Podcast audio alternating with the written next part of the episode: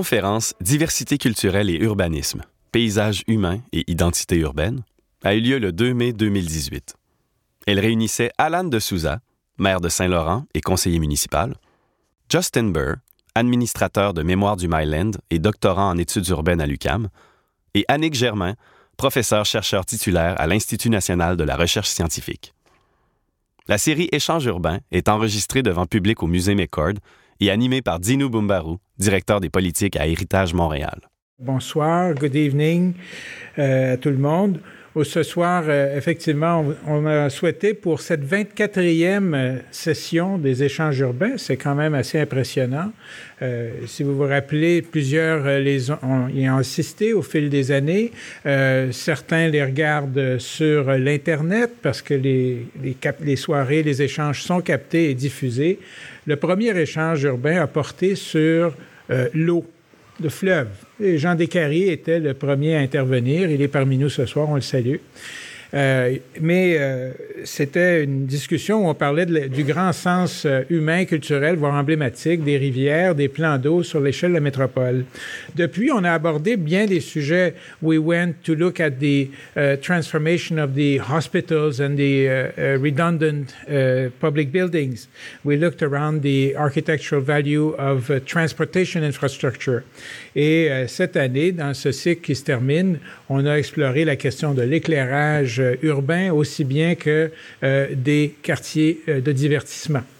Mais pour ce soir, une chose qu'on a souhaité peut-être amener sur la place publique, c'est un sujet qui est, très présent depuis des générations à Montréal, c'est celui de la diversité de la société. Vous savez, quand on parle de ville, on parle de, patrimoine, d'architecture, de, paysage, on parle beaucoup de la confluence, c'est le modèle de l'archipel ici, la confluence entre la géographie, la société et l'histoire. Alors, comment, au lieu de dire tout dérive de l'histoire, nous, on pense que le, territoire est le premier élément de référence et euh, on a à Montréal une grande discussion sur la diversité sociale, culturelle, économique, c'est une réalité. C'est une métropole culturelle en plus.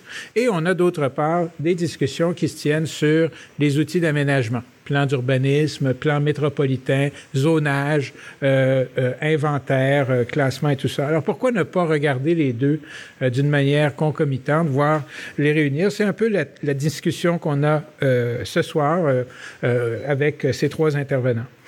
Euh, une petite anecdote personnelle. Vous savez, c'est toujours bien de mettre du, human interest dans nos discussions. Hein, Madame la, directrice m'appuiera là-dessus.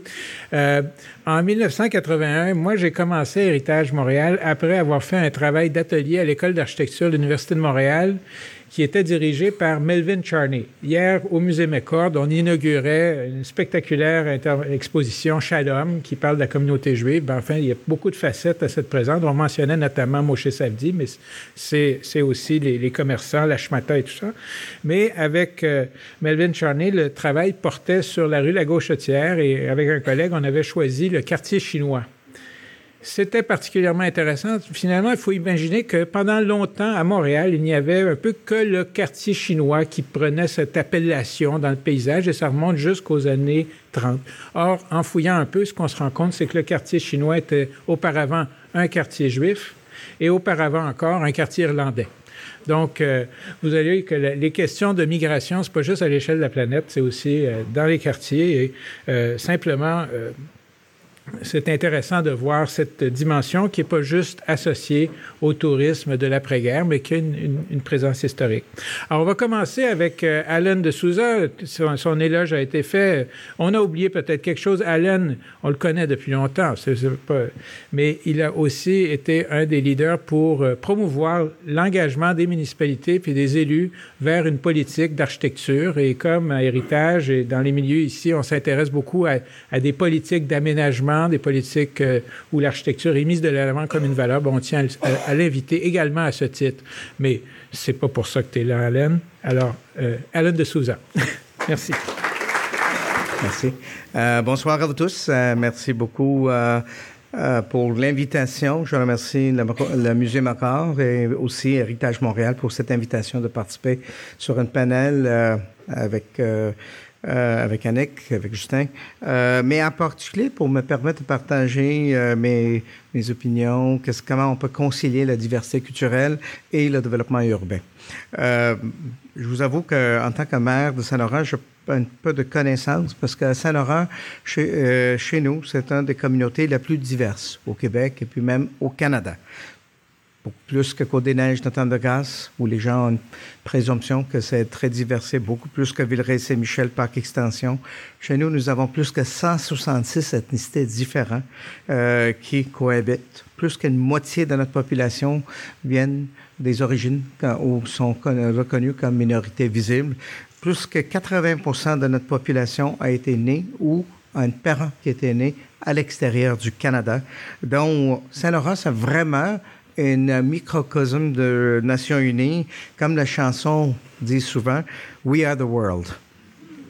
Et euh, en tant que maire, euh, ma responsabilité, ça inclut toute la notion de gérer l'indice de bonheur de s'assurer que les gens qui vivent dans notre communauté sont heureux et heureuses, qu'ils peuvent vivre en paix et harmonie, qu'ils sont sécuritaires et qu'ils sont, qu'ils sont bien servis. Et en conséquence, je travaille très fort, pas uniquement pour donner ces, euh, ces bénéfices-là, mais aussi de s'assurer que c'est important d'aller au-delà de ces éléments pour s'assurer que aussi ils ont un sentiment d'appartenance de créer ce sentiment d'appartenance, pour les permettre aussi d'être bien enracinés dans la communauté, euh, pour s'assurer qu'il y a un sens de fierté dans la communauté dans la, où ils ont choisi de vivre et de tricoter tous ces divers liens ensemble de diversité culturelle est très important si on veut construire une communauté qui est non seulement vibrante, qui est inclusif, mais qui est aussi euh, possède une certaine cohésion. Moi, je pense que ça devrait être plus loin. Plus loin pour s'assurer que les gens qui demeurent dans une communauté comprennent, apprécient et reconnaissent la valeur de l'histoire de la communauté qu'ils ont choisi d'installer. Ils devraient aussi être capables de, voir eux-mêmes et figurer comment eux, ils peuvent insérer dans la, dans la trame, comment ils peuvent être impliqués, comment leur famille, les enfants pourraient être euh, impliqués dans la communauté. Et finalement, ils devraient aussi comprendre comment la communauté peut les fournir à eux et leur famille des avantages qu'ils ont besoin de réussir dans la vie et pour qu'eux pourraient être heureux. Tenant compte tous ces éléments-là dans l'identité urbaine n'est pas uniquement important, mais c'est aussi c'est important pour créer une sens des valeurs, des valeurs civiques qui peut guider le comportement humain euh, sur le domaine public. Euh, plus particulièrement, et peut-être c'est plus important pour une communauté comme la nôtre, avec le niveau de diversité que nous avons. Euh, ça l'aide aussi pour former l'implication euh, civique. Ça l'aide aussi de former la participation civique et ultimement, ça influence le développement de la ville euh, pour qu'on peut progresser en avant. L'impact de diversité culturelle en développement urbain est peut-être plus senti par les institutions qu'on se trouve dans notre communauté. Euh, les lieux du culte, les écoles, les centres culturels. Euh, et en Saint-Laurent, ces institutions, soit sont de longue date ou nouveaux, euh, deviennent les plaques tournantes autour de laquelle la communauté bouge. Et je dois vous dire, la vitalité de ces institutions est dépendante sur la croissance démographique ou la décroissance démographique au fil du temps même dans la même façon, euh, dans une façon très similaire, euh, vous savez très bien que la première génération peut venir et puis donner naissance à une deuxième génération. La deuxième génération peut donner naissance à une troisième, la, seconde génération. Donc, euh, je pense que au fil du temps, ça va être aussi important que ces générations, est-ce qu'ils vont rester toujours dans la communauté? Est-ce qu'ils vont déménager euh, hors de la communauté. Et ça, ça influence non seulement euh, les institutions, euh, le mouvement de cette génération, ça va influencer ça, mais ça va avoir un impact sur la vitalité de ces institutions pour déterminer est-ce qu'il va encore jouer un rôle d'impact, est-ce qu'il va aussi être aussi jouer non seulement ce rôle, ou est-ce que ça restera un peu de nostalgie? Euh, je dois dire que chez nous, à Saint-Laurent, j'étais témoin de comment ces phénomènes se répliquent avec la communauté juive ashkénaze, euh, avec les écoles et les synagogues qui étaient construites, euh, qui a commencé dans les années 40 et qui, année, euh, décennie par décennie, ont succédé. Mais j'ai aussi eu l'occasion de suivre le même phénomène avec la communauté juive séfarade. Euh, et comme témoin, je peux vous dire que ce même phénomène se répète. Ça répète avec la communauté grecque, la communauté arménienne, la communauté égyptienne, libanaise, chinoise, euh, arabe, musulman, et j'en passe. Euh, j'hésite de donner tous ces noms-là parce que je suis certain qu'il y aura d'autres communautés que je vais oublier, euh, mais ça fait partie de notre réalité chez nous. Pour autant que je vous avais parlé sur la notion de l'influence de certaines communautés euh, et qu'est-ce qu'ils ont fait pour influencer la trame de vie chez nous, euh, je peux vous dire aussi que l'autre partie du médaille, c'est la résilience que nous avons dans la communauté parce qu'à avoir une diversité aussi répandue, ça nous permet non, de pas, ne pas être influencé par une communauté et la réaction par, la euh, par, le, par les gens vis-à-vis d'une communauté, comme nous avons par exemple à Outremont. Vous avez une grande communauté acidique et vous avez une communauté qui réagit en conséquence. Avec quelques exceptions près, chez nous, il y a une distribution assez égalitaire euh, de tous les 166 communautés à travers de notre territoire. Je vous donne un exemple personnel. Moi, je demeure sur une rue, et puis à droite, j'ai une famille euh, tamoul. Euh, en diagonale, à, une famille turque en face, une famille qui est venue de Taïwan. Euh, à gauche, mexicain, polonais, égyptien, canadien français, canadien anglais et chinois. Et ça, c'est juste où moi je demeure, le petit coin de rue je demeure. Mais je dois vous dire que ça, ça effectivement, ça reflète à travers de, euh, notre territoire. Et euh, je pense que c'est très important d'avoir ce genre de diversité au lieu de les souvent comme ça peut, arriver, des concentrations, parce que sur le domaine public, dans le voisinage, ça indique que c'est ouvert à tous. Tous ces gens-là doivent se composer et s'entendre avec un euh, dans les écoles, dans les rues, dans les parcs et autres. Et ça crée un genre de modeste vivendi qui est important pour le vivre ensemble, où les gens doivent euh, trouver des façons de s'entendre entre eux, nonobstant les divergences, nonobstant les différences. Au niveau public, nous avons pris l'initiative de voir par quels moyens on peut l'ouvrir, nos institutions, à cette diversité. Par exemple, euh, notre musée des artisans, maîtres et artisans du Québec, a une collection formidable de l'artisanat euh, qui date depuis des décennies, des œuvres québécoises. Et il a eu une tendance de faire des expositions uniquement sur ça. Aujourd'hui, ça a changé et ils ont, au-delà de leur la, divulgation, l'exposition de leur euh, collection. Ils ont aussi les euh, expositions d'art par des artistes qui viennent de chaque communauté confondue. Donc, vous voyez, c'est un très, un très bon exemple avec un peu de l'ouverture d'esprit de Pierre Wilson qui était là. L'institution en soi-même a changé et en conséquence a adapté à le changement dans la communauté. Nos lieux de culte sont souvent partagés par plusieurs congrégations. Nous avons bâti des espaces publics qui servent comme des terrains communs euh, où tous les résidents sont bienvenus. Euh, notre santé loisir est ouvert à tous et souvent j'ai le plaisir de voir les artistes qui se regroupent là-bas, qui venaient toutes sortes de connaissances différentes. Ils partagent leurs connaissances, leurs techniques, leur, histoire et en conséquence, ça affecte le niveau créatif et culturel de notre vie, euh, soit ça peut être dans les arts visuels, dans la, peinture, dans la, photographe, la photographe, le théâtre ou n'importe quoi. Nos bibliothèques et euh, complexes sportifs offre des plateformes où les gens de toute communauté confondue peuvent venir euh, apprendre et jouer. Je vous invite à visiter, si vous avez un intérêt, notre bibliothèque du Boisin et vous allez constater vous-même. Si vous visitez notre complexe sportif, vous allez trouver des, jeunes jouer sur le même euh, terrain de soccer, dont les enfants juifs et les enfants arabes qui sont sur la même équipe, qui veulent euh, jouer, nonobstant que leurs parents ou leurs grands-parents ont toujours eu des chicanes historiques, et peut-être même encore. Euh, je vous invite à visiter nos parcs et nos, nos squares publics, comme le place Rodolphe Rousseau que vous voyez en bas de l'écran près de métro Côte-Vertu, et voir comment on, dans des espaces publics, on avait créé les lieux où les gens sentent confortables et sentent, euh, euh, ils sortent de leur zone de confort pour être capables d'interagir avec d'autres personnes. J'ose dire que la notion de vivre ensemble a été inventée à Saint-Laurent il y a quarantaine d'années. Et aujourd'hui, ça fait partie de notre euh, usage quotidien. Mais la recette de notre sauce unique est peut-être, c'est ça qui attire des gens à travers du Québec, à travers du Canada et à travers du monde pour venir s'installer chez nous. Juste en la dernière 15 ans, on a eu une augmentation de la population de plus que 30 000 personnes. Ces gens pourraient aller n'importe où, aller à Saint-Jean-de-Richelieu, à Terrebonne, à Repentigny, et puis j'en passe, mais ils ont choisi de s'installer chez nous. Et puis j'ose dire que les efforts que nous, on fait, jouent un rôle peut-être important pour les, les accueillir et les sentir confortables dans leur choix.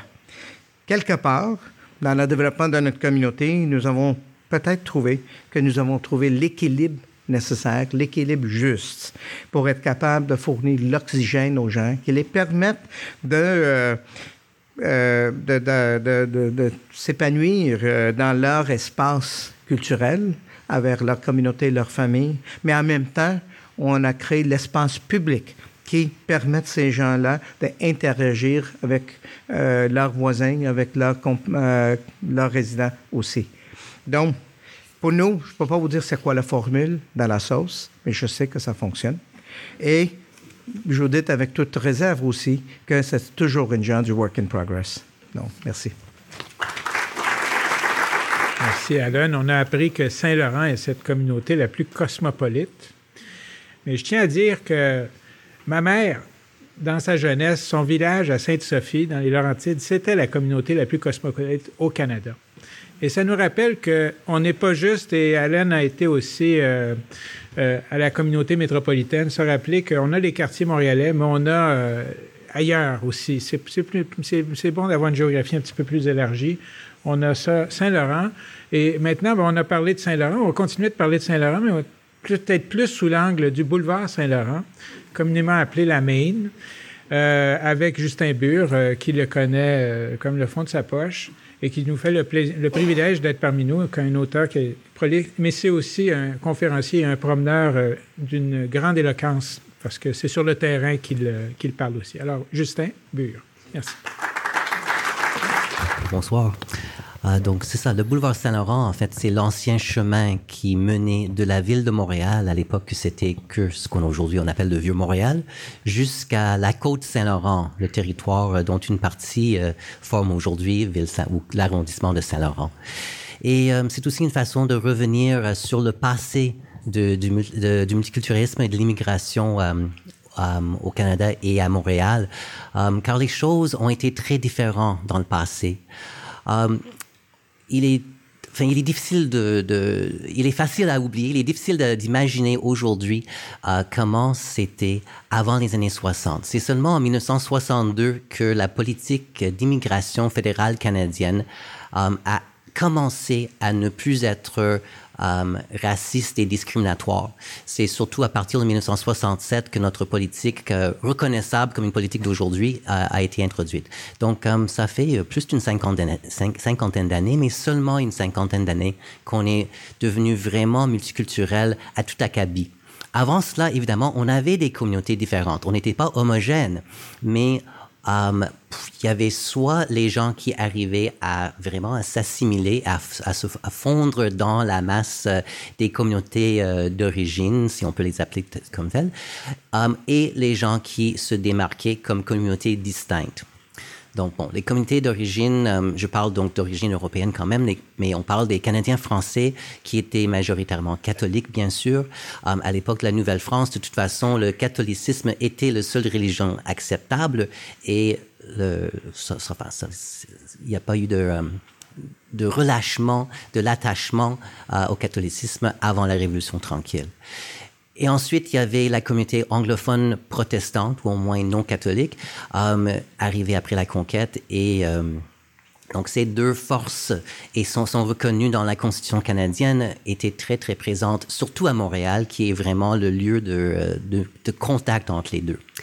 Par la suite, les autres communautés sont des communautés autres.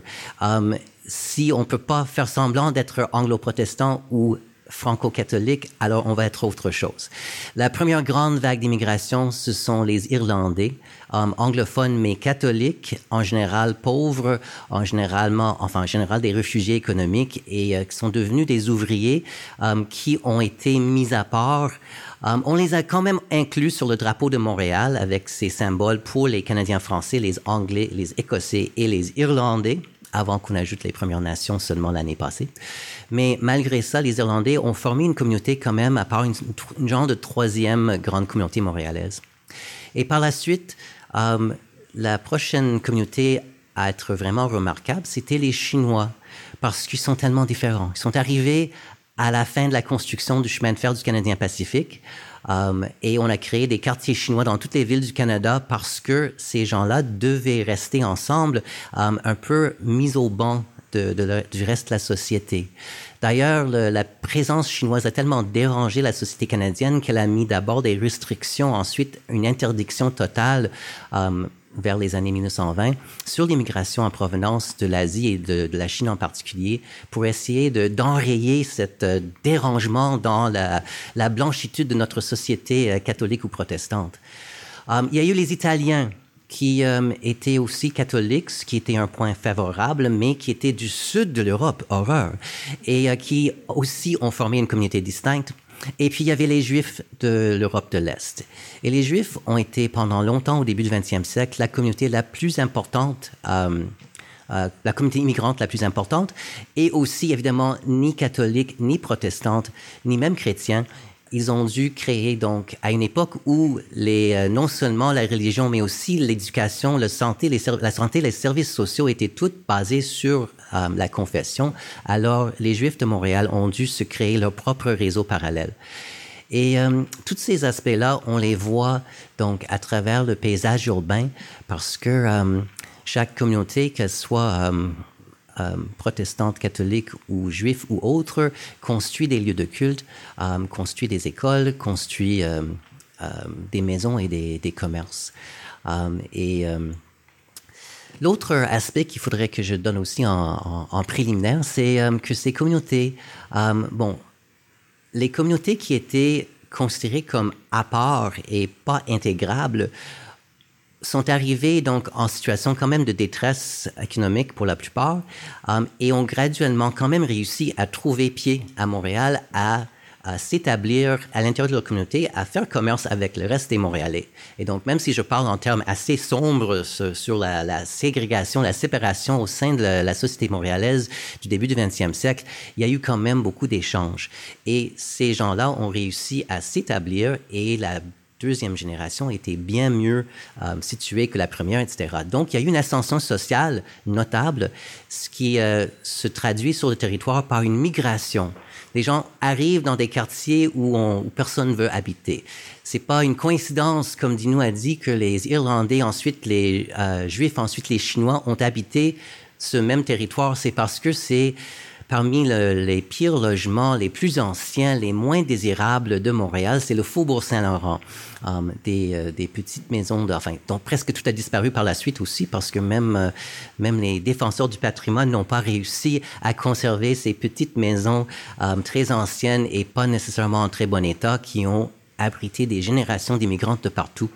Um, quand les gens ont pu quitter ces quartiers-là, ils l'ont fait tout de suite. Et c'est comme ça donc que les Juifs ont migré de plus en plus vers le nord, dans le couloir du boulevard Saint-Laurent. Um, que les Italiens se sont établis euh, soit dans le sud-ouest à Villemar, soit dans ce qu'on appelle la Petite Italie, que, um, que d'autres communautés ont commencé, on les, ont remplacés, puis les ont suivis dans leur migration. La carte que j'ai mis euh, en haut à droite, voilà, indique, donne une idée de la, de la situation de la, enfin, des anglophones, des francophones et des juifs en 1900, euh, qu'est-ce que c'est 1931. Um, et ça donne une idée de um, concentration de la population juive de la séparation à l'époque entre les secteurs majoritairement francophones et anglophones de l'époque, et aussi de la migration des générations. Donc, voilà, ok, c'est ça. Donc, on a le boulevard Saint-Laurent qui passe à travers le secteur le plus foncé. Mais vous voyez déjà que dans le faubourg Saint-Laurent, près du Vieux-Montréal, euh, on n'est plus dans la zone très, très foncée parce que les Juifs, rendus dans les années 30, ont déjà commencé à, ont déjà, enfin, commencé à quitter depuis quelque temps les secteurs où ils sont arrivés. Ils sont beaucoup plus au nord. Commence à être beaucoup ici, on est l'axe de l'avenue du Mont-Royal, puis ici, c'est euh, le Myland. Donc, c'est l'époque où le Myland est fortement juif, c'est pour ça que c'est foncé. Mais on voit aussi ici, ce sont des secteurs où on commence à avoir une population significative juive. On parle de, communauté juive ici parce que une, cette carte est tirée d'une étude sur la communauté juive effectuée par le Congrès juif canadien en 1951. Et euh, le, de, à partir des données des recensements canadiens, c'était une étude qui essaie de donner un portrait de, euh, de la mixité ou manque de mixité euh, pour euh, Toronto et Montréal et euh, c'est assez intéressant. En tout cas, du côté est ici, avec ce genre d'assurage, c'est les quartiers majoritairement francophones. Ici, sont des quartiers majoritairement anglophones. Et tout ce qui est un peu plus foncé, c'est parce qu'il y a un mélange, enfin, un mélange croissante de, de populations juives. donc, voilà, quand, les Juifs sont arrivés dans le Myland, c'est parce qu'ils sont arrivés à un certain niveau de... Euh, c'est déjà une couple de générations plus tard, ils, sont capables maintenant de euh, d'aménager dans des maisons euh, qui étaient une, banlieue, c'était certainement une... Euh, enfin, je dis une banlieue, une banlieue de l'époque, c'est-à-dire c'est des belles maisons arrangées avec l'espace devant, avec où on n'est pas juste à côté de l'usine. Mais les lieux d'implantation principale euh, d'origine étaient presque toujours proches du travail. D'abord, le couloir du boulevard Saint-Laurent se distingue en partie parce que c'est enfin, la, frontière classique entre les anglophones et francophones de Montréal et donc un lieu qui, dont ni l'une ni l'autre communauté n'est capable de vraiment mettre euh, la main sur Saint-Laurent et ça devient un peu... Euh, euh, le corridor dans lequel les autres peuvent s'implanter, mais aussi le boulevard Saint-Laurent a toujours été une rue commerciale et même industrielle. Donc, c'est un, boulevard avec beaucoup de lieux de travail. Dans cette photo de 1952, d'ailleurs, ça vient des archives de la STM, c'est une photo prise le premier jour de la substitution des tramways par les autobus en 1952. Donc, ça devrait montrer que, que les autobus sont à leur place. J'aurais préféré en fait la photo prise deux jours auparavant qui montre les tramways, sauf que le, lieu de la photo n'était pas précisément le même et euh, celle-ci est plus parlante. On voit bien l'édifice Cooper euh, juste au euh, nord de Duluth. Qu'est-ce que je... Je suis tout perdu. C'est ça, pardon, juste au sud de Duluth. Cooper Clothing, c'est-à-dire un édifice de l'industrie du vêtement de Schmata. Euh, on voit le, euh, ici, il y a Schwartz, puis euh, toutes sortes d'autres enseignes qui rappellent que c'était le cœur du, quartier juif des années 50. Et puis, pour ce qui est du, du Myland comme lieu d'arrivée plus tard, bon, ce, ce bâtiment-là, donc, c'est l'église Saint Michael's au coin de Saint-Urbain et Saint-Viateur, euh, une église construite par une communauté irlandaise au début du 20e siècle, justement à une époque où la communauté irlandaise est en train de migrer vers une banlieue beaucoup plus confortable que leur lieu de travail d'origine. Et cette église représente un peu la, le, multiculturalisme, le, multiculturalisme, dans le quartier. Euh, fusionné par la suite avec une communauté polonaise occupée par euh, des symboles euh, italiennes, par aussi des symboles euh, de résistance à l'Holocauste dans l'Europe de l'Est.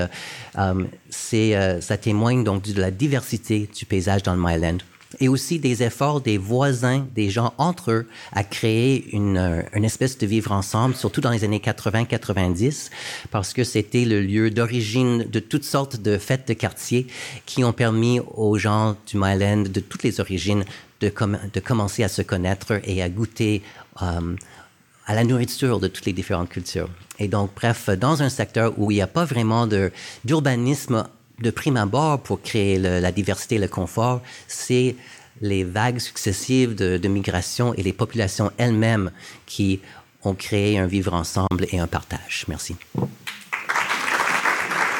Merci, euh, Justin. On voit ici deux Saint-Laurent, deux, deux horizons historiques, ce qu'on appelait jadis Ville Saint-Laurent, les dos blancs, tout ça, la paroisse, la, montée. Finalement, une euh, diversité de l'après-guerre en bonne partie, n'est-ce pas? Alors que le boulevard Saint-Laurent, on a à peu près 150 ans. Il y a peut-être une dimension historique. Les générations, dans les deux cas, on a eu cette discussion sur les générations. Et euh, on va maintenant avoir, euh, enfin, une opinion tranchante. C'est celle de notre troisième présidente à Héritage Montréal, Annick Germain, qui est sociologue. Donc, on a un élu, c'est le premier élu dans notre euh, cycle des échanges urbains. Un, un, gars de terrain, si je peux dire, et un chercheur, et une sociologue. Je pense que c'est la première sociologue qu'on a. Bon, voilà, c'est une autre forme de diversité. Annick Germain. Alors, merci infiniment aux organisateurs euh, euh, de m'avoir invité, mais surtout merci euh, de nous proposer ce sujet de réflexion qui me semble tout à fait pertinent, au moins pour trois raisons. D'abord, j'ai oublié de dire, ah oui, il faut que je mette ma diapositive, et je pense que ma diapositive ne, ne comprend pas mon titre. En fait, c'est une diapositive pour la conclusion, donc ne regardez pas trop vite. Je vais, euh, je vais vous expliquer pourquoi je mets cette diapo plus tard. Alors, j'ai intitulé mon, mon, exposé Entre reconnaissance et invisibilisation, en espérant d'ailleurs être capable de prononcer invisibilisation convenablement. Alors, donc, je disais que le thème dont nous discutons ce soir est très pertinent, euh, au moins pour trois raisons. D'abord parce que, effectivement, euh, et on l'a bien vu avec notre maire, euh, Montréal est la championne de la super diversité. Euh, c'est très clair que Montréal est au sommet en matière d'indices euh, de diversité ethnique. Je ne parle pas seulement de votre arrondissement, mais de l'île en général. Et par rapport, d'ailleurs, à la plupart des villes canadiennes. il faut dire aussi qu'on est champion de la diversité, aussi parce que, comme vous l'avez indiqué, au fond, il y a assez peu de ségrégation euh, entre les uns et les autres, euh, et que bon, les choses se passent relativement bien. Cela dit, euh, ce thème est pertinent quand même parce que, vous le savez très bien, nous vivons à une époque où la conjoncture internationale est assez tendue et où les questions identitaires les questions de diversité culturelle deviennent des questions extrêmement sensibles. Alors, je pense aussi que ce thème est très pertinent parce que, euh, puis là, j'aborderai peut-être une question un peu différente. Euh, la position de la ville de Montréal et la position des institutions euh, municipales de l'île de Montréal en général n'ont jamais été très claires en matière de leur attitude vis à -vis de la diversité culturelle. La ville de Montréal elle-même euh, a souvent été changeante euh, dans ses attitudes, dans ses choix, et euh, même son vocabulaire change. Par exemple, depuis quelques années, vous aurez peut-être noté qu'on ne parle plus de communauté culturelle à la ville de Montréal, on parle de population d'origine diverse. Entre vous et moi, c'est pas très clair, qu'est-ce que ça veut dire, mais bon, en tout cas, on est dans le flou et on ne sait pas très bien de quoi on parle. Alors, euh, ce que je vais essayer de vous montrer, c'est que euh, depuis quelques années, euh, les positions de la ville de Montréal ont été très ambivalentes, oscillantes entre reconnaissance de la diversité et entre invisibilisation des différences culturelles. Alors parlons d'abord de reconnaissance. En 1975, la ville de Montréal a inauguré le parc du Portugal, au coin de Saint-Laurent et Marianne. Ce parc était jadis appelé le Square Saint-Jean-Baptiste, puis après il s'est appelé Cherrier, après il s'est appelé Vallière, etc. Alors c'était un petit square pas très intéressant, qui était un repère de jeunes alcooliques, mais euh, on a décidé euh, de, euh, d'en faire le parc du Portugal pour vraiment rendre hommage à la communauté portugaise. Et ce parc a été inauguré, donc en 75, par le premier ministre de l'immigration euh, de l'époque, qui s'appelait Jean Bienvenu. Vous parlez d'un nom, euh, c'est extraordinaire. alors, non seulement ça, mais quelques années plus tard aussi, sous l'insistance des citoyens d'origine portugaise, la ville de Montréal a décidé de le rénover et de le réaménager en lui donnant une touche un peu plus euh, portugaise. Alors on a utilisé des céramiques, on a construit un gazebo, euh, donc bref, on lui a donné un look un peu plus euh, portugais. Ça c'était en 87. Alors ce geste de commémoration se voulait un hommage à la contribution des Portugais et je voudrais insister sur le fait qu'on oublie souvent que les Portugais ont euh, jouer un rôle très important dans la reconnaissance du patrimoine des Canadiens français d'une certaine façon. En effet, les Portugais, il faut se le rappeler, ont été presque les premiers à réhabiliter les vieux triplex, les vieux euh, duplex, euh, qui étaient donc de l'habitat ouvrier, que pendant très longtemps les Montréalais méprisaient un petit peu parce que justement c'était de l'habitat ouvrier. Et ce sont les Portugais qui, les premiers, on trouvait que c'était de l'habitat intéressant. On commençait à euh, rénover, réhabiliter cet habitat. Euh, évidemment, ils ont aussi mis des couleurs extrêmement euh, flamboyantes sur les murs. ce que les architectes n'ont pas trouvé une très bonne idée parce que il paraît que c'est pas très bon de peindre une brique avec de la peinture dessus, c'est pas bon pour la conservation, n'est-ce pas, Monsieur Loumaron Mais cela dit, l'avantage, c'est que ça a tiré l'attention des Montréalais sur ce patrimoine qu'on avait un petit peu négligé. Euh, bon. Et bien entendu, j'ai pas besoin de vous dire qu'aujourd'hui, quel est le quartier le, plus branché à l'international euh, de Montréal? Malheureusement, Monsieur Dessouza, ce n'est pas euh, Saint-Laurent, c'est le plateau. Et donc, c'est au fond un peu grâce aux Portugais que nous avons aujourd'hui un plateau Montréal extrêmement connu, valorisé, etc.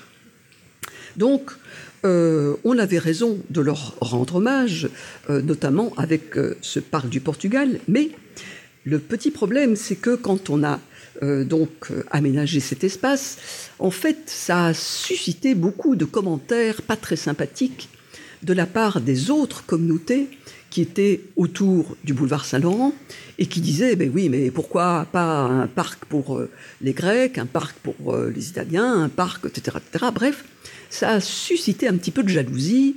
Et euh, bon, euh, la ville de Montréal euh, a été un petit peu plus prudente la prochaine fois qu'elle a aménagé un parc. Et le prochain a été le parc des Amériques, qui se trouve un petit peu plus loin, au coin de Saint-Laurent et Rachel, si je me souviens bien. Et bon, alors, le parc des Amériques, bon, bah là, on vise moins une communauté, on vise un peu plus large, donc on est un petit peu plus, bon, on va moins heurter les sensibilités des communautés. Et puis, euh, il faut bien dire qu'avec les années, le service des parcs de la ville de Montréal est devenu de plus en plus frileux, euh, surtout dans les années 90, et il n'a plus été question de commémorer euh, des communautés, soit par la toponymie, soit par le réaménagement d'espace.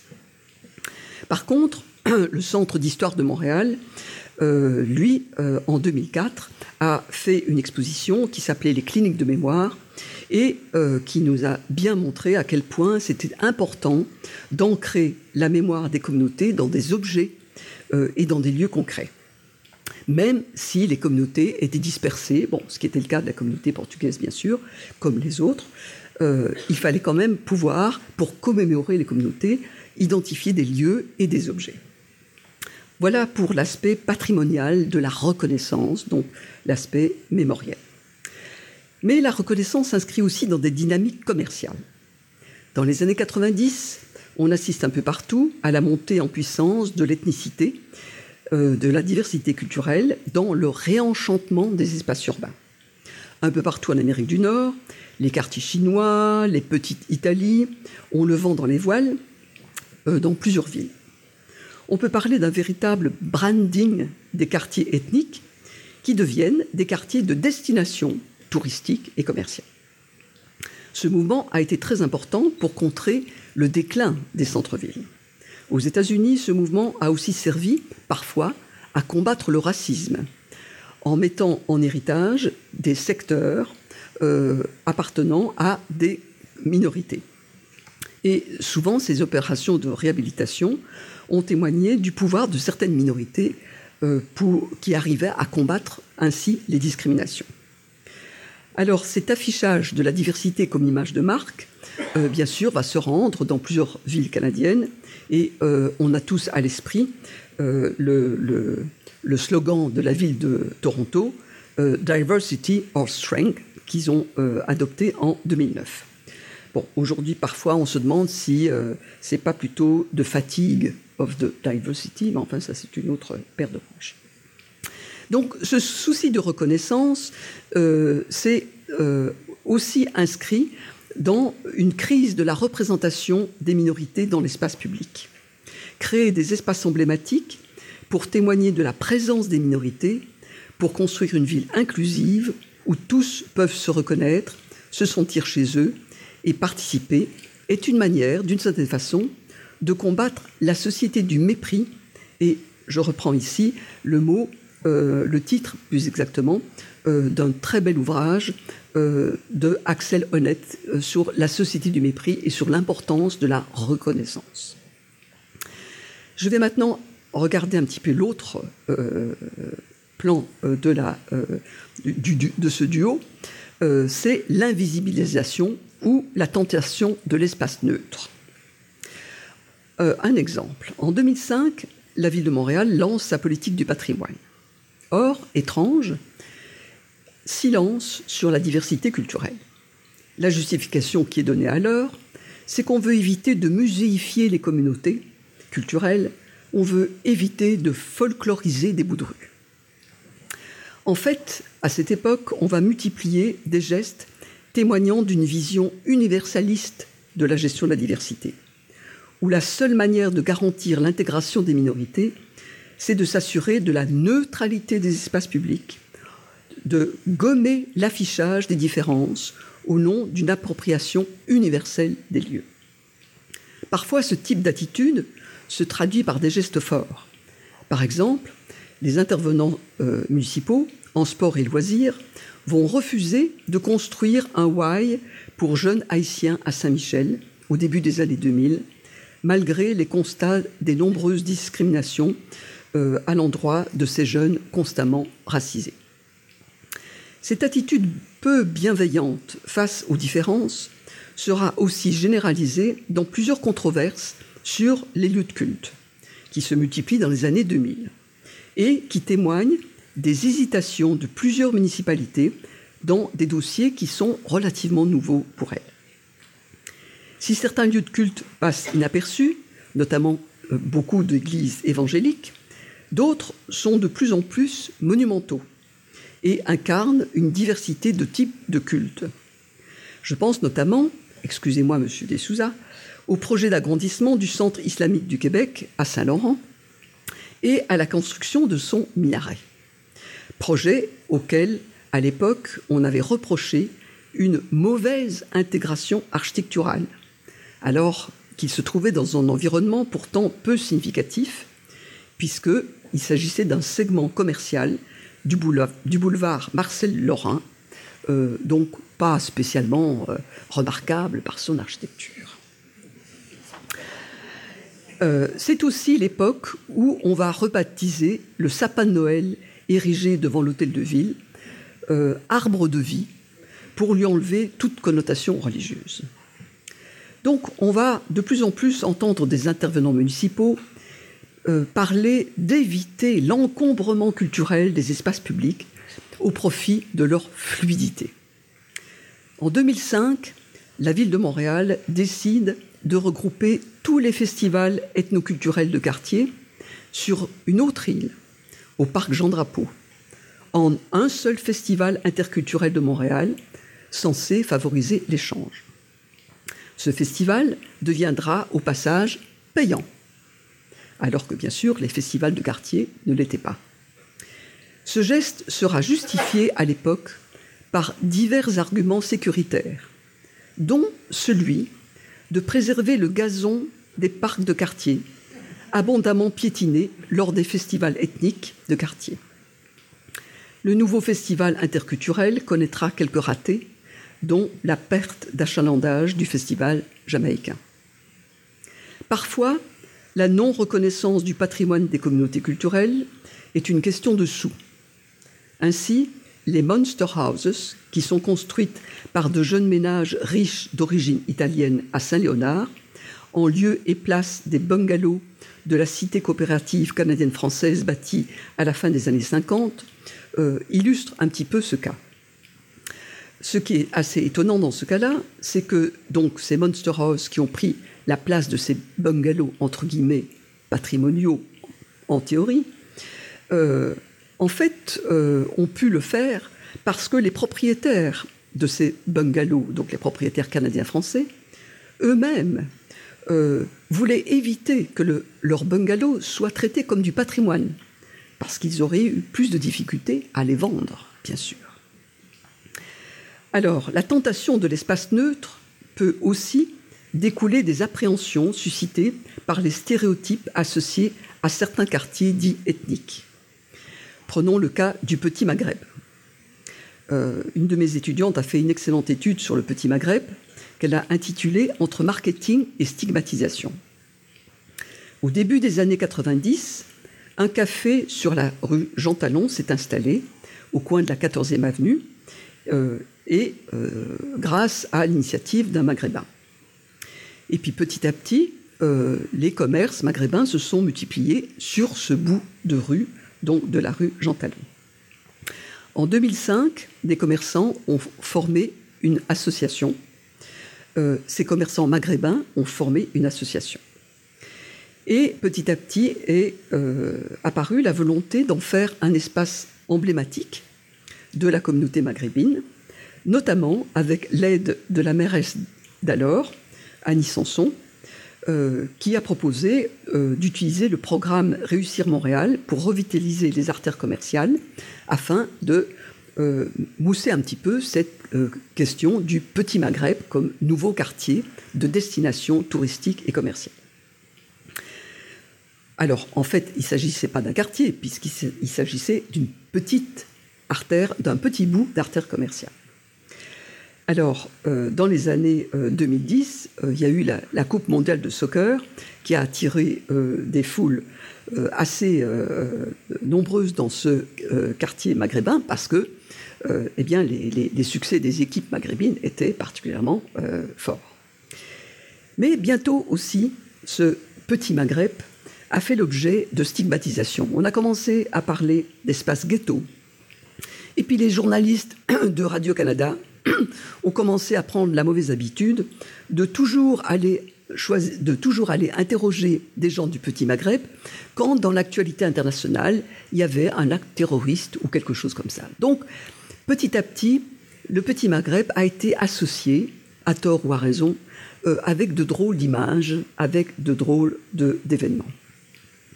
Et euh, d'une certaine façon, euh, on voit dans cet exemple-là les risques d'une surethnicisation, parce que, au fond, comme toutes les artères commerciales de Montréal, Jean Talon est d'abord, avant tout, très multi-ethnique, et non pas une seule communauté. Alors, en guise de conclusion, donc, euh, vous voyez que la ville de Montréal a toujours oscillé entre deux attitudes reconnaissance invisibilisation des différences.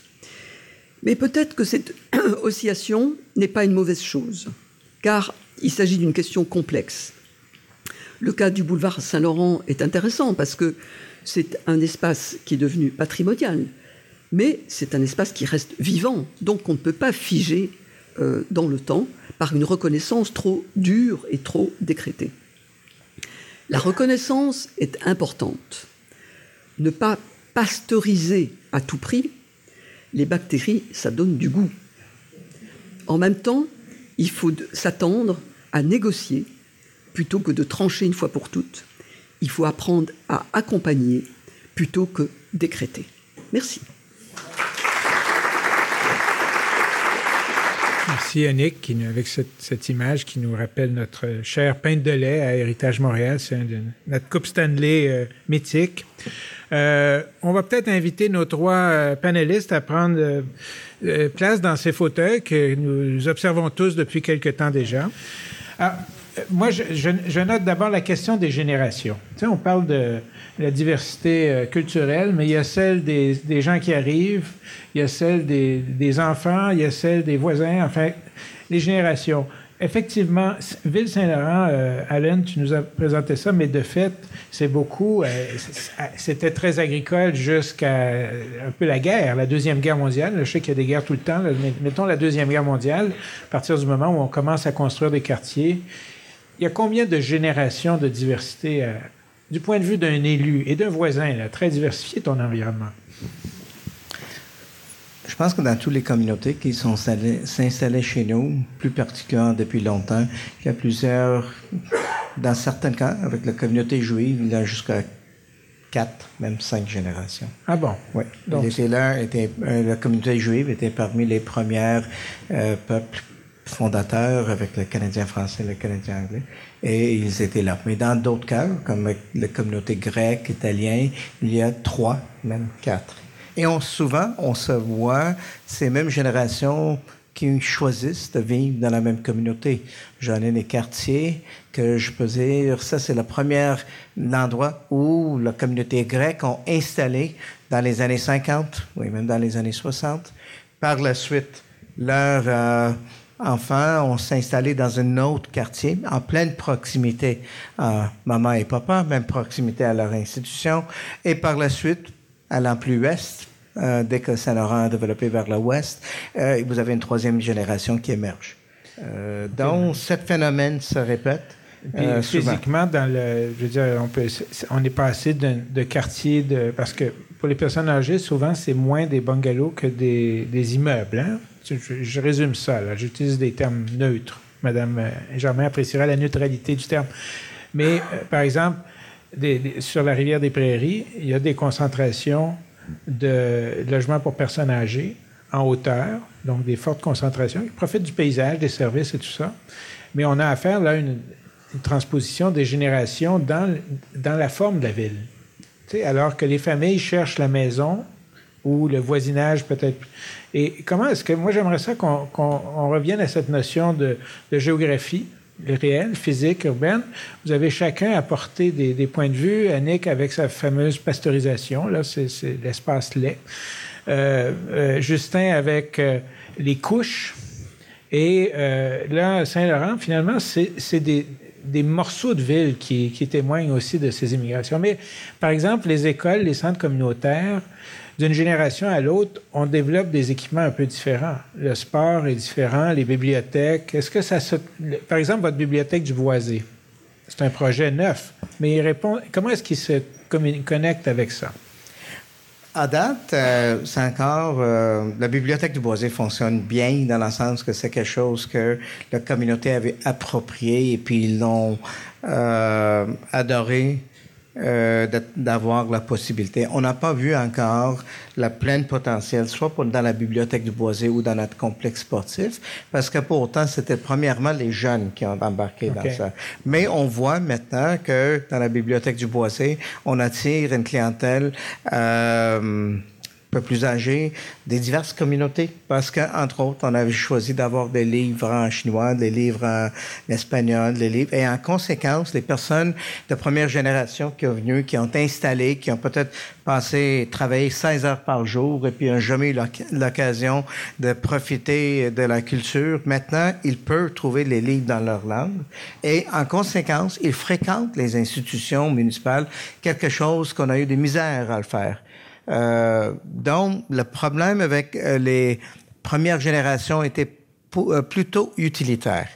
Ils venaient, ils s'installaient, ils ont leur famille, ils fréquentaient leur église et ils travaillaient pour gagner la vie, pour donner les enfants une chance. Aujourd'hui, on voit que ces mêmes personnes maintenant s'installent beaucoup plus si on les donne les opportunités de s'immerser et de participer avec les institutions publiques.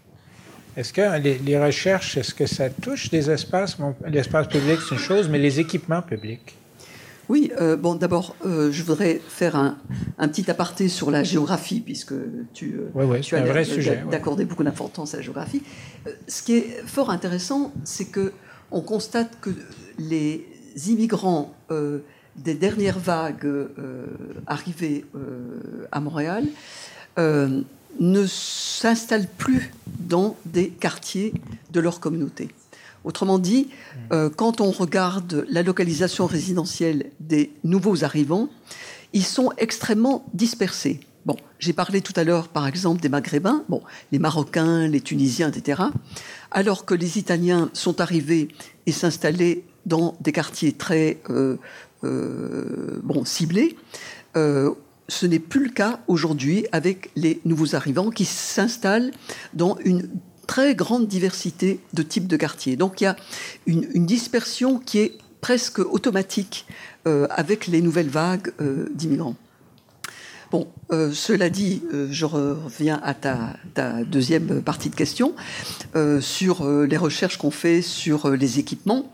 Alors, oui, bien sûr. Et euh, on, a notamment fait euh, des recherches sur la manière dont les municipalités s'adaptent, euh, adaptent leur offre sportive, par exemple, en fonction des différentes vagues d'immigration qui arrivent dans leur quartier. Alors, euh, c'est pas toujours évident. Dans certains quartiers, par exemple, on a dû éliminer beaucoup de terrains de baseball pour faire des terrains de cricket. Bon, bon, alors c'est pas tous les arrondissements qui ont fait ça de gaieté de cœur, etc. parfois, les choses deviennent un petit peu plus corsées quand, par exemple, certains, certaines communautés demandent des heures de baignade séparées euh, pour hommes et femmes dans les piscines. Alors, euh, en fait, on a fait des, recherches là-dessus aussi, et ce qu'on a trouvé, c'est que en fait, il n'y a pas deux piscines qui réagissent de la même manière. Il y a une infinité de euh, variétés de réponses, et euh, bon, au fond, euh, tout dépend. Est-ce que c'est une piscine qui est achalandée ou pas? Bon, si elle est très achalandée, on va dire bon, bah écoutez, les, les heures de baignade séparées, c'est pas très malin parce que ça empêche finalement plein de personnes. Mais si c'est une piscine qui est pas très fréquentée, bah on va accorder facilement des heures de baignade. Donc, il y a une adaptation qui est pas en fait en fonction de principes euh, très, très stricte, mais euh, en fonction de la réalité euh, concrète de l'offre. Exactement. Voilà. Et à mon avis, c'est très bien comme ça. Il y a, tu parles de piscine. sur la photo, la photo ici en bas à droite, il y avait le, Cooper. Juste en face, il y a le Ben Schubert. Hein, qui est connu, c'est pas le compositeur de la truite, là, il manque, il manque une lettre, mais est-ce que et moi, je, sur le boulevard Saint-Laurent, parce qu'il y, a quand même une, géographie. Quand je mentionnais le quartier chinois avec Melvin Charney, ça nous a amené à faire une, conférence de presse avec Sauvo Montréal. Et à l'époque, la politique de la ville de Montréal était d'empêcher le quartier chinois de traverser vers l'est. Parce qu'il y avait une crainte euh, qui venait beaucoup des, des situations aux États-Unis où les ghettos s'enflammaient. Donc, les ghettos se formaient, se renforçaient et s'enflammaient. Ensuite, donc, à cause des injustices, bien sûr, c'est pas, les gens mettent pas le feu au quartier pour euh, le plaisir. Hein. Mais euh, sur Saint-Laurent, par la suite, il y a eu, euh, ça a été un peu, euh, finalement, cette politique a été abolie, mais le long de Saint-Laurent, et c'est là qu'on et ça, je pense que le, message que tu disais avec Saint-Laurent est intéressant parce que tu dis que le quartier est à tout le monde. C'est dans le fond, on n'a pas l'impression que c'est un quartier de telle communauté. Mais sur Saint-Laurent, on a renforcé ça avec les portes du quartier chinois, les arches dans, la petite Italie, euh, certains parcs qui sont plus discrets, ils ne segmentent pas la rue. Mais euh, est-ce qu'il y a des, des indices euh, à partir de quel moment c'était l'historique des boulevards Est-ce qu'on voit des indices de vouloir segmenter? C'est-à-dire saucissonner le boulevard Saint-Laurent? Je pense que. On demande une réponse simple. question très complexe. Mais surtout ces, ces, reconnaissances, que ce soit les, les arches du quartier chinois ou euh, la réplique dans la petite Italie ou même le parc du Portugal, ce sont toutes des reconnaissances qui ont été faites un peu au moment où les euh, populations en question sont en train d'aller ailleurs de toute façon. Donc, le quartier, il n'y a plus personne, enfin, pas plus personne, mais il n'y a plus beaucoup de gens d'origine chinoise qui habitent encore dans le quartier chinois. Um, il y a de moins en moins de gens d'origine euh, portugaise qui habitent près du, euh, du parc du Portugal. Et euh, la petite Italie, c'est un secteur commercial et symbolique de la communauté italienne montréalaise, mais encore une fois, c'est pas très italienne de résidence. Donc voilà, on a une tendance à vouloir reconnaître une fois que c'est plus évident par la vie de tous les jours, je pense. Okay. Et aussi, on a une bon le, long du boulevard Saint-Laurent, euh, peut-être encore plus dans le Myland en particulier, ce sont des euh, secteurs où on a eu tendance à venir le temps d'une génération, puis la génération d'après va chercher quelque chose de plus, enfin, de, quelque chose de mieux, selon les, euh, la perception de l'époque. Donc, le, le Myland a été un village de, de carriers hein, pour la carrière des carrières de pierre, mais ça a été plus tard une sorte de prototype pour euh, euh, l'industrie euh, canadienne-française, mais on, l'a mieux fait à Maisonneuve. Ça a été un, quartier qui voulait se concurrencer avec Westmount pour attirer enfin, les cadres anglo-protestants. Mais finalement, ces gens-là sont partis après, quoi, après une vingtaine d'années. Ça a été un quartier irlandais qu'on a à peu près complètement oublié. Ça a été euh, le grand quartier juif de l'époque de Mordecai Richler. Au moins, lui, il a vraiment euh, imprégné par, avec ses romans. Mais aussi, cette communauté est partie après une génération pour chercher mieux dans l'Ouest. Ça a été euh, le cœur de la communauté grecque de Montréal pendant une certaine époque. Um, ça a été portugais, ça a été italien un petit peu, etc., etc. Toutes ces, toutes ces différentes populations ont laissé leur empreinte avant de repartir. Pour un petit moment, c'était le quartier où la ville de Montréal a ouvert sa première bibliothèque multiethnique, multilingue sur l'avenue du Parc. Mais encore une fois, après quelques temps, c'était clair que la population n'était plus si multiethnique que ça et la bibliothèque a déménagé à Côté-Neige. C'est devenu une bibliothèque de quartier euh, majoritairement francophone. Donc, avec toute cette, on pense de temps en temps, ah, il faut reconnaître quelque chose qui est en train de disparaître. Mais finalement, tout ce qu'on a, c'est la superposition de couches et toujours cette tendance à penser que, bon, Mylan, c'est bon pour une génération, mais après, on peut faire mieux ailleurs. Um, Outremont, c'était déjà une façon de faire mieux pour euh, les, euh, mieux que, Saint, que, que, que, le Myland, etc. OK, c'est sûr, c'est le paradis, Outremont, c'est tout. Ça s'arrête là. Euh, on, parle beaucoup des gens, des immigrants, mais dans le fond, euh, la diversité n'est pas que le fruit de l'immigration, non? Il me semble. Est-ce qu'on doit, est-ce qu'on doit prendre pour acquis que la diversité d'une ville comme Montréal n'est basée que sur l'immigration ou euh, je ne sais pas comment est-ce que ben l'étude des sociétés nous éclaire là-dessus. Ben, ça dépend effectivement de, quelle diversité tu parles. Bon, euh, bon, le, mot diversité aujourd'hui, euh, effectivement, est devenu assez très englobant et, n'est plus assez assez précis. Bon, alors si on parle de diversité culturelle, bon.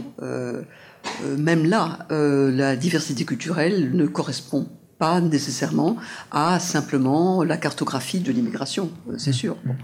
Alors, si tu, cherches à nous faire dire que, en fait, il y a aussi une diversité sociale à Montréal, bon, ben, je pense que c'est bien clair que, bon, on a une, diversité de, de, de populations avec des revenus très différents, etc. Bon, moi, je, crois que là, pour revenir quand même à notre propos, je pense qu'une des grandes forces de Montréal, et, je rejoindrai euh, le maire des Souza là-dessus, c'est que Montréal a une grande diversité ethnique, ok? C'est-à-dire que vraiment une grande diversité de pays d'origine. J'ajouterais aussi qu'une des caractéristiques de Montréal, c'est que cette diversité de pays d'origine euh, en fait, va de pair avec une diversité de statuts socio-économiques. Il y a à Montréal des immigrants riches, des immigrants pauvres, il y a de tout. Et euh, je pense que euh, c'est important. La troisième chose, c'est que bon, cette diversité se retrouve dans tous les types de quartiers. Bon, maintenant, cette diversité est aussi présente en banlieue. Bon, quand on regarde les chiffres à Laval, euh, eh bien, le portrait de Laval commence à ressembler étrangement à celui de Montréal. Donc, je pense que c'est tous des éléments euh, qui montrent qu'au fond, il y a une espèce de, fluidité des populations à Montréal et euh, qui fait que ça explique en bonne partie pourquoi peut-être on a moins de entre guillemets problèmes, on a moins de tensions, moins de d'affrontements interculturels que ce qu'on observe dans beaucoup de grandes villes européennes. Alors, bon, il ne faut pas être non plus euh, totalement euh, bon, rose bonbon, mais euh, je, pense que quand même, il y a un, fond de, de, de, de, saine diversité mélangée, je dirais, et qui est quand même très intéressant à Montréal.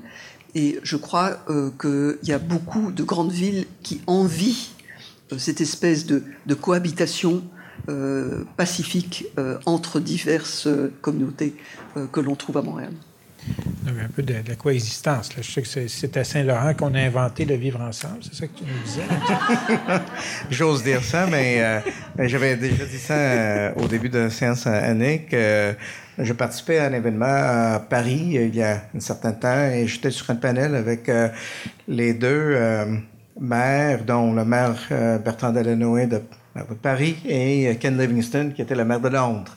Et en participant sur cette panel, sur le sujet qui était le développement durable, par la suite, on est allé prendre un verre ensemble. Et puis moi, naïf que je peux être, je l'ai l'idée j'avais, est-ce qu'on peut faire le lien avec ces deux grandes villes au niveau économique? Donc, j'ai offert en toute sincérité, je dis, peut-être, on peut avoir des échanges économiques. Vous avez, vous êtes des grandes villes, vous avez des grandes expertises et euh, à nous, on peut sûrement vous offrir et vice-versa. À ma grande surprise, et puis c'était presque, euh, ils ont dit ça avec la même voix, ils m'ont dit, Monsieur de Souza, euh, on sera très heureux de participer dans les échanges économiques pour autant que tu peux nous donner, partager avec nous votre secret de paix sociale à Montréal. Donc, c'était assez euh, illuminant qu'on réalise que ce qu'ils prétendaient, c'était que qu'avant même qu'on peut réussir comme ville, la notion du euh, paix sociale devienne une pierre angulaire de ce succès. Et eux, en tant que maire des grandes villes, ont réalisé ça et ont réagi en conséquence. Euh, honnêtement, pour moi, j'avais appris quelque chose dans cet échange. C'est assez formidable comme ça. Oui. Ça, aussi, en, plus, à Montréal, on a la, la notion de mitoyenneté c'est une mission d'architecture, mais c'est aussi au niveau social. Il y a peut-être des choses où on a des espaces qui appartiennent aux deux en étant euh, un peu distincts. C'est un peu ça, la C'est OK, on, va, on a appris que Delanoë et Livingston euh, sont au courant de la paix montréalaise, Pax Montréalensis. Est-ce qu'on a des, peut-être dans, l'auditoire, il y a des gens qui aimeraient, on peut avoir une excellente conversation ici, mais on n'est pas, c'est pas, pas un écran de télé ici, c'est un échange. En haut. Oui, il y a un micro. en fait, c'est un micro en carton, c'est juste pour que vous restiez discipliné. Puis... non, c'est pas vrai. OK. Merci. Bon, voilà. Oui, vous avez fait de belles expositions sur des quartiers de diverses origines. Euh, juste question curieuse, c'est quoi l'origine du quartier latin? Quelle est l'origine du quartier latin? L'État Rome? D'où ça vient les noms et pourquoi les quartiers latins? On a un, vrai historien. Moi, je peux vous raconter des histoires, mais lui, c'est un vrai historien. Il va vous donner la, réponse. Le, quartier latin, en fait, ce n'est pas un quartier euh, d'immigration, c'est un quartier euh, d'éducation. C'est le quartier universitaire et le nom est emprunté de Paris. Euh, donc, c'est là où les gens qui sont capables de parler là, ou de lire le latin, qui étudient le latin, euh, se tiennent. Et euh, c'était, enfin, aujourd'hui, c'est le quartier de Lucam, évidemment, mais euh, il y a eu une pause au milieu du 20e siècle. Avant 1943, c'était le quartier de l'Université de Montréal. Donc, il y a une longue tradition d'édifices, d'implantation scolaire dans ce quartier-là, tout simplement. Et encore plus, c'était aussi le cas. Avant l'Université de Montréal, c'était l'Université Laval. Et non, il y a le quartier latin, à ne pas confondre avec le quartier grec, qui n'a rien à voir, c'est très différent. Quartier latin, il est fixe dans l'espace, quartier grec est beaucoup plus mobile. Autre question.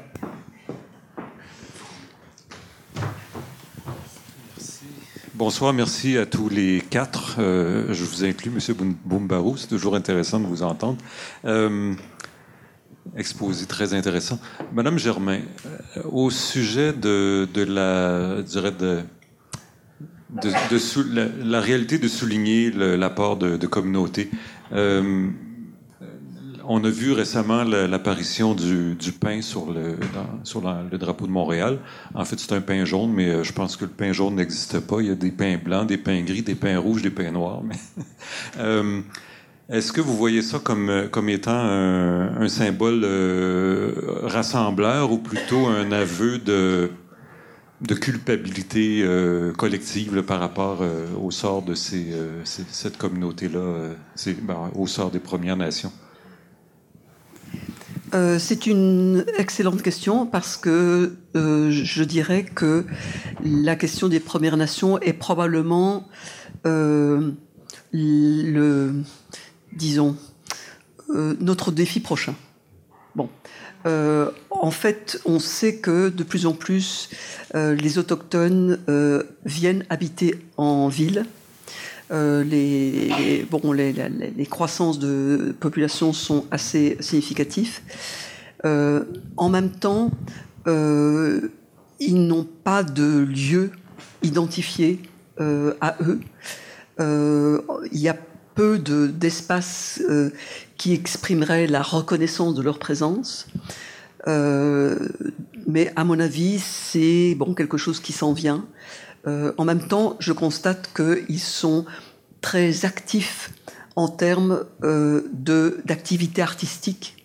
Euh, il y a une activité culturelle qui est autochtone, qui est de plus en plus importante. alors, le problème, c'est que souvent, ce sont des événements, des célébrations, mais qui sont éphémères, hein, donc qui ne laissent pas de traces dans l'espace urbain. Mais j'ai l'impression que tôt ou tard, on va euh, arriver à trouver une manière de d'exprimer justement la, notre reconnaissance de ces communautés-là euh, dans l'espace urbain. Mais pour le moment, c'est pas tout à fait ça. Mais c'est un, vrai. A, il l'automne dernier, il y avait une rencontre sur les. Les communautés, vous savez, des colloques de l'UNESCO, des fois, ça a des titres un petit peu particuliers, là, mais le rôle des communautés dans le développement durable des métropoles. Mais ce qui s'est dégagé, il y avait trois sujets qu'on pouvait observer dans les discussions qui étaient en train de monter et de, transformer les, la, discussion, les, les politiques et tout ça. Un, c'était la croissance des métropoles. De plus en plus, les sociétés sont urbanisées. Donc, l'échelle qui n'est plus l'échelle du village ou de la ville ou du quartier, mais c'est l'échelle de, grandes agglomérations qui sont presque des États en, soi. Deuxièmement, c'est les changements climatiques qui vont avoir des, conséquences énormes à l'échelle des populations, de leurs déplacements, de leurs besoins, de leur nourriture et tout ça, de leur eau. Et troisièmement, le, le rétablissement d'un équilibre avec les peuples premiers. Et évidemment, euh, c'est une discussion qui peut avoir l'air très présente ici dans les Amériques, mais elle est présente dans, en Europe où il y a des peuples très anciens, les Celtes par exemple. Alors comment est-ce que les villes modernes, qui ont leur urbanisme, qui ont leurs euh, us et coutumes, parce que c'est pas les, les et coutumes d'un pays, souvent dans les villes, c'est les us d'une ville et de sa son agglomération. Comment est-ce qu'ils traitent avec ça? C'est vrai, c'est des défis de, de, philosophie, de poésie, euh, d'architecture et de, et de politique publique, en plus. Hein? C'est intéressant.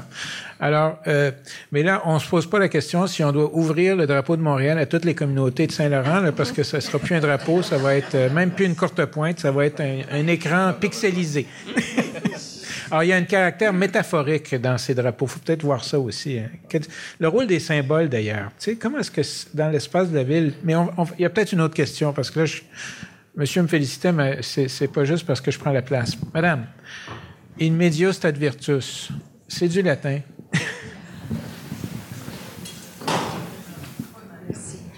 Euh, Madame Germain, j'ai été étonnée de vous entendre tout à l'heure. Vous avez parlé d'un modèle différent d'implantation des immigrants à Montréal, à savoir que à une certaine époque, ils allaient dans le quartier, ils se regroupaient, et que maintenant il y en a un peu partout.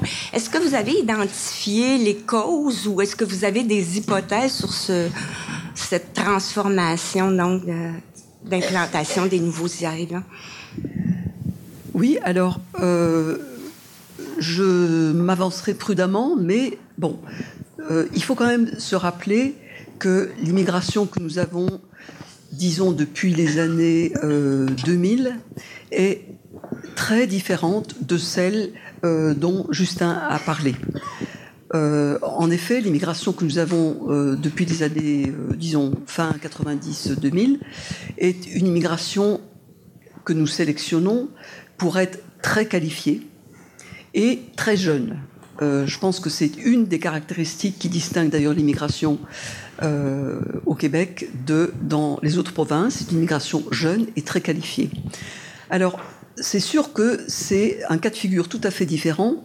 Euh, par exemple, des, des, Italiens qui sont arrivés alors qu'ils étaient tout à fait non qualifiés, pauvres, venant de régions pauvres, etc. Euh, et euh, le besoin pour eux de se concentrer dans certains espaces pour s'entraider, etc., était évidemment très fort. Aujourd'hui, nous avons affaire à des jeunes immigrants très mobiles, très éduqués, je l'ai dit. donc ça joue certainement sur leur, je dirais, leur non-besoin de s'installer près de leur co-ethnique. Euh, bon, il y a certainement beaucoup d'autres euh, facteurs qui jouent également, mais celui-là, à mon avis, est important. Et euh, je pense que c'est, il, faut le, souligner, l'immigration a énormément changé depuis quelques années. il y a aussi le fait que de plus en plus, nous avons ce qu'on appelle des immigrants temporaires, c'est-à-dire des immigrants qui ne viennent pas pour s'installer, ad vitam aeternam, pour faire leur vie, le reste de leur vie ici. Par exemple, euh, bon, si je reprends le quartier qu'aime bien Justin, il y a plein euh, de, euh, d'entreprises comme par exemple bon, Ubisoft qui font venir des cadres, des personnes extrêmement qualifiées sur des contrats temporaires de quelques années. Et ces gens sont généralement ravis d'être à Montréal. Certains vont peut-être rester, mais euh, d'autres vont euh, repartir euh, ailleurs, etc. Donc on, a une immigration qui commence à être très mobile, qui commence à bouger. Et d'une certaine façon, c'est intéressant parce que ça, ça c'est très différent de l'immigration très cloisonnée, très segmentée qu'on a eue pendant très longtemps. Si je peux. Ah oui. Juste euh, ajouter un autre phénomène qu'on observe qu'au-delà de la sélection des immigrants sur les compétences et la mobilité économique, on aussi constate que vous avez des immigrants qui ont aussi des moyennes. Euh, ils veulent quitter leur pays pour le, euh, pour la raison de leur sécurité euh, et ils ont des moyens de le faire. Euh, comparé avec d'autres immigrants qu'on avait vécu de vague après vague qui ont venu au Canada, au Québec, euh, à cause qu'il y avait un problème politique dans leur pays, mais ici, cette fois-ci, euh, ces gens-là ont normalement venu avec très peu à main. Ils ont commencé leur vie avec zéro. Euh, les immigrants qu'on voit maintenant ont des moyens de le faire. Ils peuvent acheter des maisons, ils peuvent euh, démarrer des entreprises, ils euh, peuvent s'installer dans les euh, des quartiers. pas les mêmes quartiers que Justin avait décrit tantôt, des quartiers assez aisés. Et ça, c'est quelque chose que moi j'observe sur le terrain.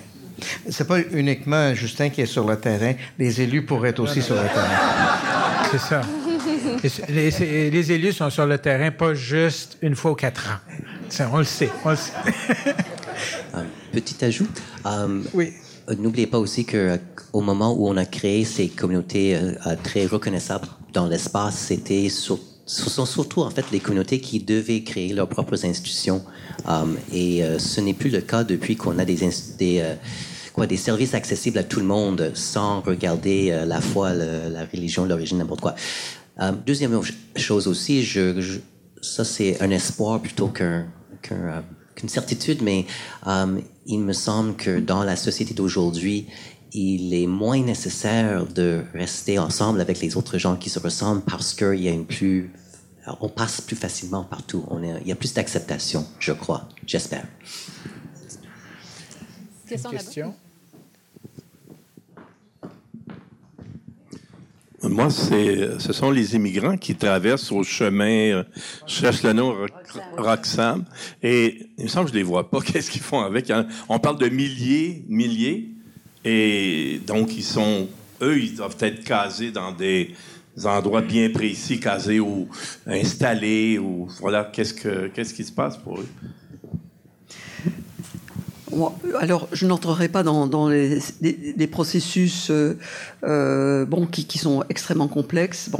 Mais, bon, par exemple, euh, on, a reçu un certain nombre de jeunes haïtiens hein, qui, donc venaient des États-Unis.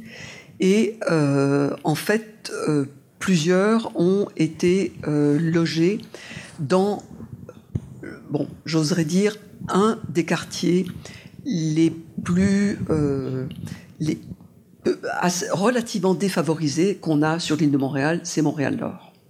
Montréal-Nord est un quartier euh, qui bon, n'est pas le quartier le plus riche, qui est un quartier qui a eu certaines difficultés il y a quelques années, etc. Et pourtant, c'est les gens de ce quartier-là euh, qui ont fait des efforts pour accueillir chez eux euh, bon, ces jeunes haïtiens. Il faut dire aussi que c'est dans ce quartier qu'il y avait une offre de logements sociaux disponibles. Euh, c'est assez incroyable de se dire qu'il y a des logements sociaux non occupés, mais parce que justement, c'est dans certaines parties de ce quartier, les gens ne veulent pas y aller parce qu'il a mauvaise réputation.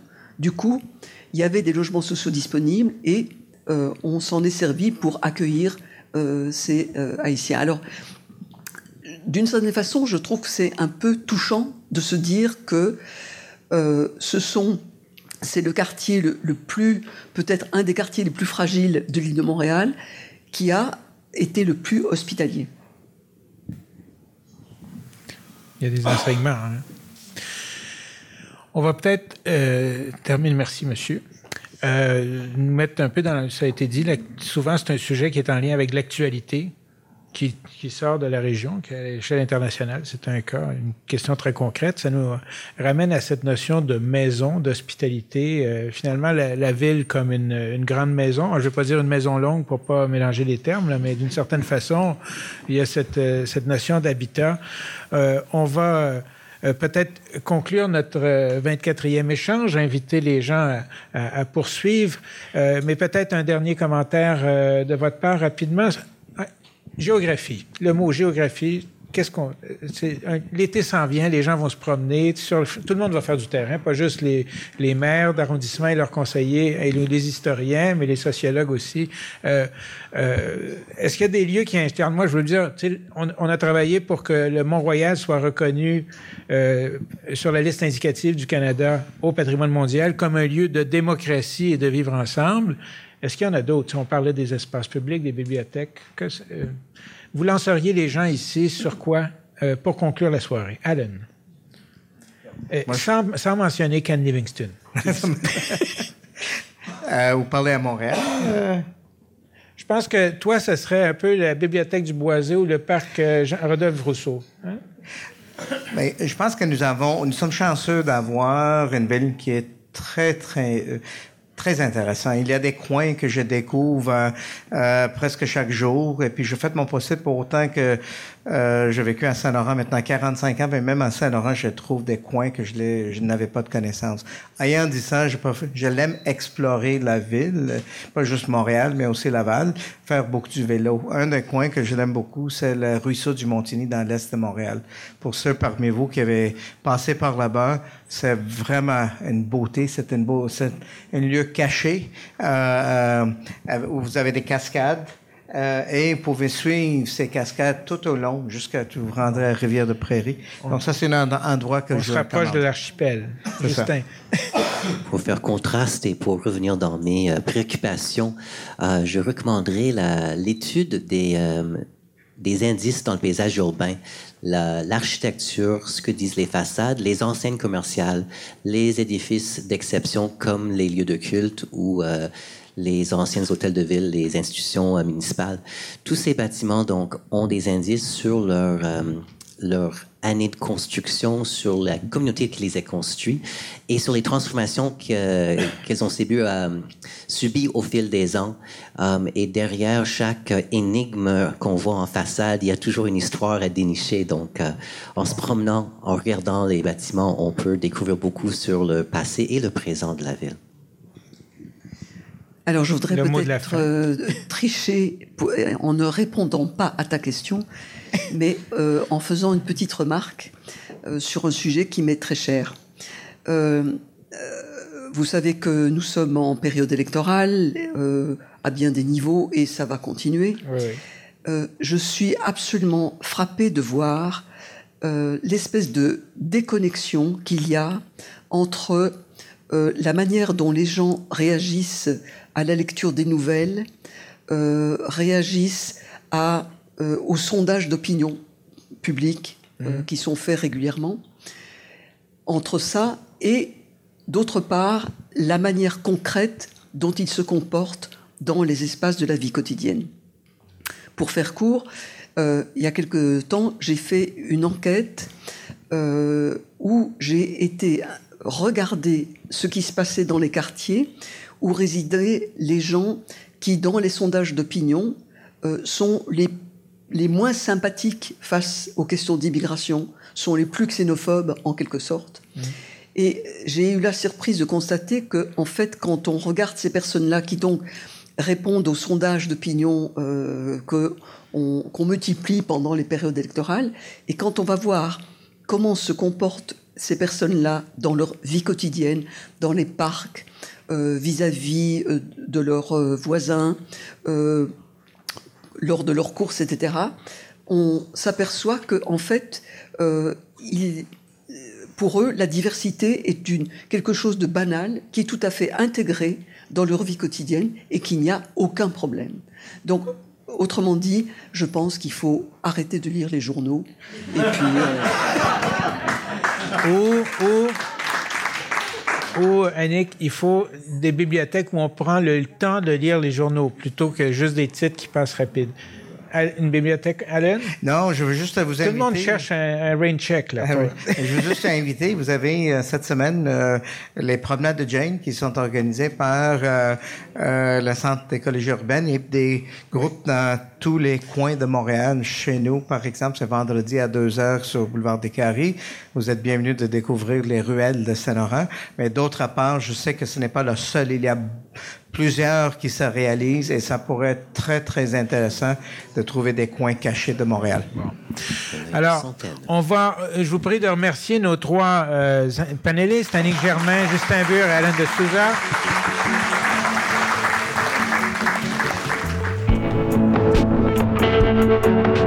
Les thématiques urbaines vous passionnent?